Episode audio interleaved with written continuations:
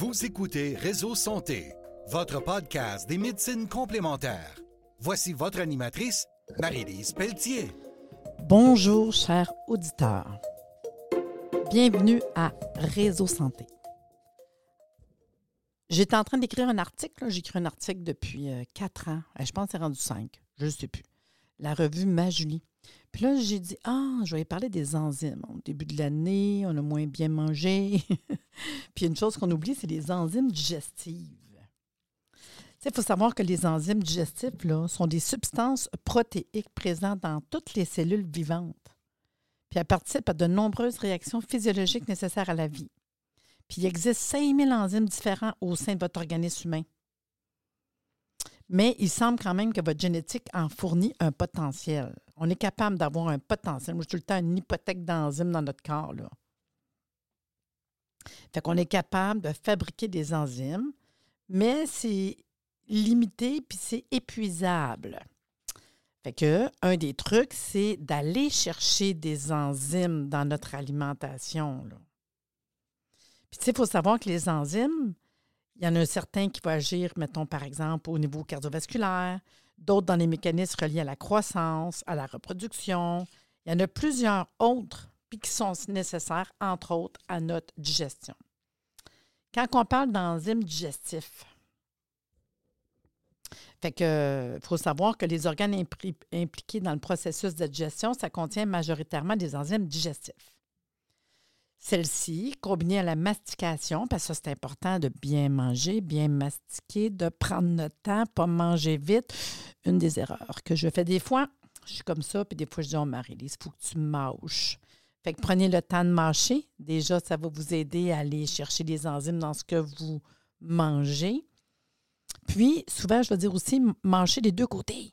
Des fois, on ne réalise pas, on mange juste d'un bord. Fait que manger comme il faut des deux côtés. Fait que la mastication, les mouvements de la musculature gastro-intestinale auront pour fonction de séparer les grosses particules alimentaires en nutriments absorbables par l'organisme. Ça va devenir des acides aminés, des sucres simples, acides gras, des vitamines, des minéraux, de l'eau. Tu sais, ce qu'il faut savoir, c'est que si on, on commence à observer de manière spécifique de ce qui se produit au cours de chacune des étapes de la digestion. Parce que là, je mange. Là, j'ai dit, prenez le temps de mastiquer comme il faut et de bien tout euh, déchiqueter ce que vous mangez. Bien, ça va commencer par la digestion buccale. La salive est produite par trois paires de glandes salivaires parotide, sublinguale et sous-maxillaire. Bien, ces petites glandes-là fabriquent 1000 à 1500 ml de salive par jour. Imaginez. Fait qu'il composante digestive salivaire. Fait que je vous dirais, la salive, c'est amylase salivaire ou ptyaline. C'est dur à dire, ptyaline. Ça, ce que ça fait, c'est que ça va amorcer la digestion des glucides complexes, les amidons, en les séparant en particules glucidiques plus petites. C'est toujours pour mettre plus petit, plus petit, pour que ça soit bien assimilé, bien absorbé. Si on continue plus bas, on a la digestion gastrique hein, au niveau de l'estomac. Les glandes gastriques produisent de 3 à 4,5 litres de sécrétion par jour. Puis les composants de digestif gastrique, on a l'acide chlorhydrique qu'on connaît bien. Puis l'acide chlorhydrique a créé un milieu bien acide. Fait que l'estomac, son pH est inférieur à 2 durant la digestion parce qu'il faut vraiment que ça vienne tout dissoudre. Hein? Ça facilite la digestion des protéines, ça participe légèrement à la digestion des glucides, ça constitue une barrière immunitaire. La majorité des agents pathogènes ne réussissent pas à survivre à ce degré d'acidité-là, là, parce qu'on ne veut pas que toutes les bébites y passent. Fait que euh, c'est hyper acide pour tuer pas mal d'affaires. Ça favorise l'absorption de certains minéraux, dont le fer, dans nos composantes digestives gastriques, on a aussi la pepsine qui amorce la digestion des protéines. On a la rénine qui amorce la digestion du lait.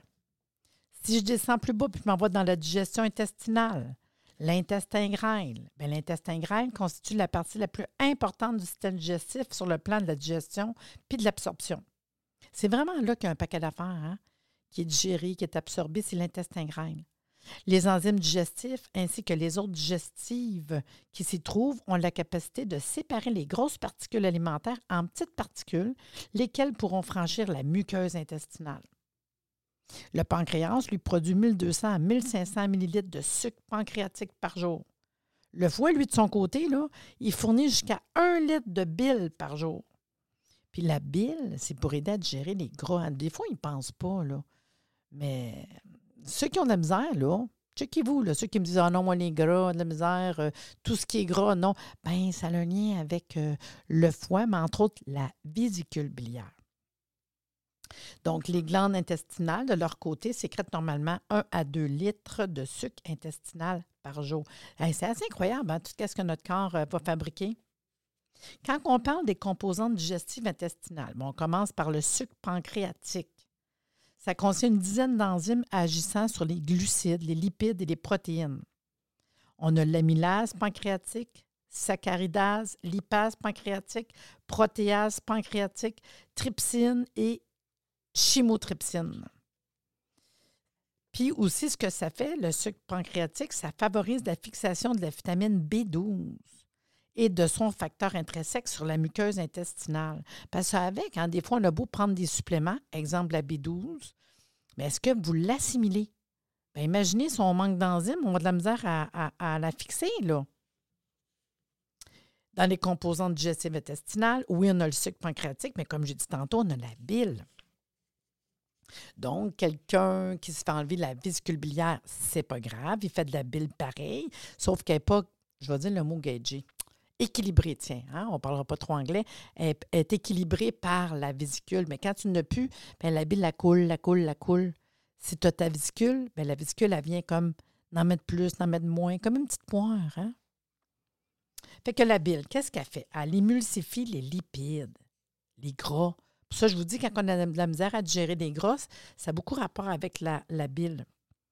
Puis, ça émulsifie les lipides afin de permettre leur digestion adéquate ça active l'enzyme lipase, renforce le péristaltisme intestinal. Vous savez, les mouvements de l'intestin en dedans, là, pour que tout euh, s'en aille dans le bon sens. Ça facilite l'absorption du calcium. Ça contribue à maintenir une flore intestinale saine. ça en fait là, des affaires à la bile. Les composantes de la digestive intestinale. On a vu le sucre pancréatique, la bile. On a aussi le sucre intestinal. Là, là, ça en contient pas mal d'enzymes qui finaliseront la digestion des glucides, des lipides, des polypeptides, que ce soit maltase, sucrase, lactase, euh, tripeptidase, et ainsi mettront à la disposition de la muqueuse intestinale une panoplie de nutriments complètement digérés.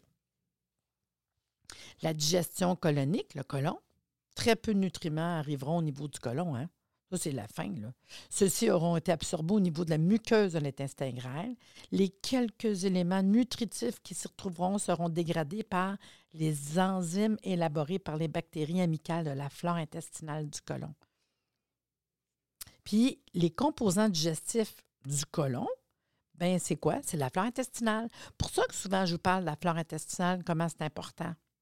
Puis, elle, la flore intestinale, elle permet de digérer certaines fibres alimentaires.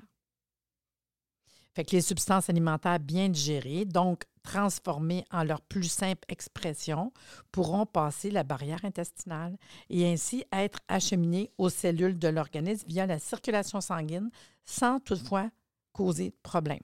Fait que si les enzymes digestifs font leur job de la bouche, hein, qu'on mastique comme il faut avant d'avaler, hein, de la bouche, estomac, intestin grêle, puis le côlon, bien là, ça commence à être bien assimilé et bien digéré. Mais ça arrive que la production d'enzymes digestifs par les organes appropriés soit réduite parce qu'on mange trop vite, qu'on est stressé, parce qu'on manque d'enzymes. Hein? Puis, à cause d'une mauvaise alimentation, à cause de la maladie, le vieillissement, en vieillissant, puis tantôt, j'ai dit, on a une hypothèque d'enzymes, ben, à un moment donné, l'hypothèque, il en reste moins là, quand on vieillit. Puis dans de telles conditions, bien, une aide enzymatique de source exogène, hein, qui vient d'ailleurs, sous forme de supplément ou dans les aliments, je vous compte ça dans deux minutes, là, sera nécessaire afin de prévenir la malnutrition. Parce que tu peux avoir la malnutrition parce que tu n'arrives pas à bien assimiler. Tu as beau le manger, il faut que tu l'assimiles, tu le digères, que tes enzymes fassent la job pour que ça passe la barrière intestinale pour venir nous nourrir, que ça aille dans le sang, les minéraux, etc. Fait que si on a un processus digestif incomplet, on va mal absorber les nutriments. Puis là, on peut avoir plein de problèmes de santé à cause de ça, parce qu'il va nous manquer des nutriments. Mais pourtant, je mange. Ouais, ouais, tu manges quoi? Comment? Fait que c'est pour ça que je vous dis que le choix des aliments va contribuer grandement à la qualité du processus de digestion. Parce qu'il y a certains aliments qui constituent d'excellentes sources d'enzymatiques potentielles. Je vous dirais tout de suite en partant les fruits et légumes frais. Dès que c'est frais, cru, puis encore plus si c'est bio, pas obligé, mais déjà manger frais et cru. Est-ce que vous mangez frais et cru à tous les jours? Si vous me dites non, on a déjà un problème. Parce que l'aliment contient des enzymes, tu le manges, ça te donne des enzymes. Si tu prends ton aliment, tu le fais cuire, il n'en a plus d'enzymes. L'aliment n'en a plus. C'est toi qui vas venir prendre ton hypothèque d'enzymes pour digérer l'aliment qui est cuit. C'est pas grave manger cuit, mais il faut qu'à tous les jours, vous mangez du cru. Puis on le voit, là, quand on mange du cru, là, comment que ça se digère super vite. C'est incroyable. Souvent, je vais donner l'exemple de manger un tartare. C'est con, mais c'est ça pareil. Hein. Tu manges ta protéine cuite, mettons un poisson cuit versus un poisson cru. Je sais bien que ce n'est pas tout le monde qui est, fervent de ça, mais pour vrai, tu le sens que ça passe, là. Rapide, rapide, rapide. Fait que ça peut être aussi un jus frais, hein, maison. Les germinations, wow! Les germinations vous donnent beaucoup d'enzymes. L'incorporation de ces aliments au menu va vous aider à faire un travail enzymatique que l'organisme a besoin. Mais dès qu'on mange transformé, cuit, juste le fait de cuire, voire surcuire la nourriture, détruit les enzymes. C'est automatique. Puis la même chose pour les méthodes de conservation alimentaire. Si c'est séché à chaud, euh, le sulfure, ça, ça prévient la maturation des aliments, la mise en conserve, le surgelé, l'irradiation, les additifs alimentaires, les agents de conservation, les colorants alimentaires synthétiques, les saveurs artificielles, le glutamate monosodique, les pesticides, tout ça va vous empêcher d'avoir des enzymes. Puis avant de vous dire où en trouver dans votre euh, alimentation, je vous dirais, euh, c'est quoi les signes de déficience? Là, vous m'écoutez, là, puis là, vous me dites, ah, je manque-tu d'enzymes, tu sais? Fait qu'il y en a plusieurs. Euh, je vous dirais, on peut faire de l'anémie. On peut avoir des irritations fréquentes. Sentir que votre système digestif est lent. C'est sûr, ça touche beaucoup la digestion. La mauvaise, excusez, mauvaise digestion, euh, la mauvaise absorption des nutriments, la constipation ou des diarrhées, des gaz, des flatulences, des ballonnements, la dysbiose intestinale, la putréfaction intestinale. Vous savez, ceux qui font beaucoup de gaz, mais des gaz qui ne sentent pas bon, que des odeurs. Syndrome du côlon irritable, les colites ulcéreuses, maladie de Crohn, puis même ça peut aller jusqu'au cancer. Euh, au niveau immunitaire, on peut avoir des allergies alimentaires, des intolérances, on peut faire des maladies auto-immunes, on peut faire de l'ostéoporose parce que j'ai dit c'est là qu'on assimile, c'est là que ça passe, la barrière placentaire. Puis en général, on peut être fatigué. Euh, normalement, je vous dirais que la majorité des enzymes digestifs disponibles sur le marché, euh, ça vient de différentes sources naturelles. Ça peut être de sources animales, du pancréas, du foie, de l'estomac, en capsule. Là. Pancréas, foie, estomac, ça se vend en capsule comme ça euh, qu'on peut avaler. végétal, on peut aller chercher des capsules d'ananas qui vous doivent vous donner de la broméline, capsules de papaye qui vous donnent la papaïne, capsules de figue qui vous donnent la ficine, toutes les in, c'est des, euh, des, enzymes. Hein? Vous remarquerez, là. Bromeline, ficine, souvent ça finit en in, des enzymes. Puis c'est sûr que euh, si on s'occupe de notre fermentation microbienne, les bactéries, les levures, les champignons, euh, on parle des fois de la, levure bijaz, le Saccharomyces cerevisiae, les bactéries vont en fabriquer des enzymes. Mais c'est ça, je vous dirais, euh, normalement, ceux qui ont des gros problèmes, je vais commencer à travailler au niveau alimentaire, rééducation. Là, je viens de vous donner des trucs, là, fruits, légumes crus, là, c'est facile. Là. Sinon, bon, on peut aller chercher des capsules de pancréatine. C'est pas plus dur que ça. C'est pas compliqué. Là. Puis dans base, je vous dirais où aller chercher euh, nos enzymes. Pas compliqué, là. De base, là, je vous dirais euh, hmm, l'ananas. C'est délicieux, tropical, riche en enzymes digestifs. L'ananas contient un groupe d'enzymes digestifs appelé la broméline.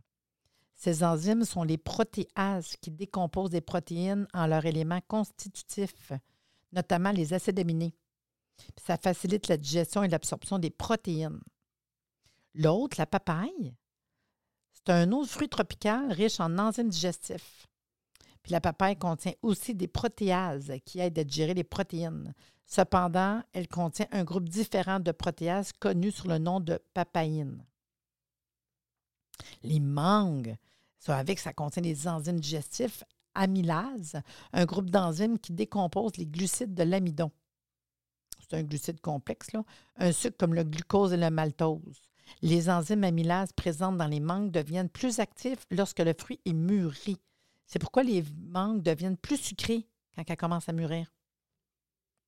Du miel, c'est riche en nombreux composés bénéfiques, notamment en enzymes digestives. Euh, je vous en nomme des, enzymes qu'on trouve dans le miel. N'oubliez pas, c'est le miel brut, pas du miel chauffé. Fait que le miel, il contient une variété d'enzymes digestives, la diastase, l'amylase, l'intertase. Tantôt, je disais in, c'est des as. C'est vrai, résultat, c'est des as, excusez. Fait que diastase, l'amylase, l'inter, l'invertase, la protéase. Puis il est important d'acheter du miel brut. Hein? Je vous répète, là. Pas une forte chaleur. Le miel transformé peut être chauffé, puis ça détruit les enzymes digestifs. Les bananes, un autre fruit qui contient des enzymes digestives naturelles. Ça contient des amylases et des glucosidases, deux enzymes qui décomposent les glucides complexes comme l'amidon en sucre, plus petits et plus facilement absorbés. Les avocats. Ça contient des enzymes digestifs, de la lipase. Cette enzyme aide à digérer les graisses en plus petites molécules, j'en ai déjà parlé tantôt. Là. Euh, le kéfir, ça c'est le fun, ça contient de nombreux enzymes digestifs, notamment la lipase, les protéases, la lactase. Puis le lactase facilite la digestion du lactose, un sucre présent dans le lait qui est souvent mal digéré. Le kéfir. Tu sais, des fois, on ne pense pas parce que ça goûte comme du yogourt. Mais oui, le kéfir aide à digérer le lactase. La choucroute est tellement bon pour la santé. C'est un type de tout qui est de chou qui est fermenté, qui a un goût aigre distinct que j'aime beaucoup, la choucroute. Le processus de fermentation ajoute également des enzymes digestives, ce qui fait que manger de la choucroute est un excellent moyen d'augmenter la consommation d'enzymes digestives. Un petit dernier, le fun aussi, c'est le gingembre.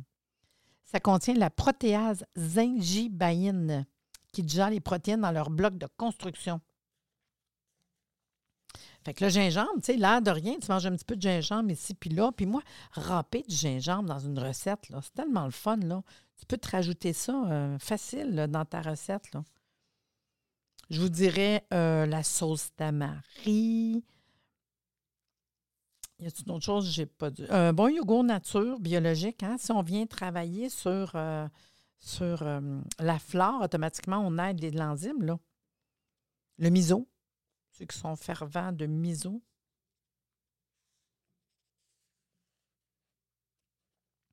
Fait que c'est ce qui a fait qu'aujourd'hui, j'avais super le goût de vous parler des enzymes digestifs. Et sur ce, je vous dis, commencez à bien mâcher et ajoutez des nouveaux aliments qui vous donnent des bonnes enzymes pour votre digestion. Et sur ce, je vous dis à bientôt. C'est cool, hein? Pas compliqué. On rajoute des aliments que des enzymes. Merci de nous avoir écoutés. Soyez des nôtres tous les mardis à compter de 9h30 pour des entrevues avec un invité différent qui saura vous plaire. Si vous aimez le podcast, abonnez-vous pour être informé et partagez en grand nombre.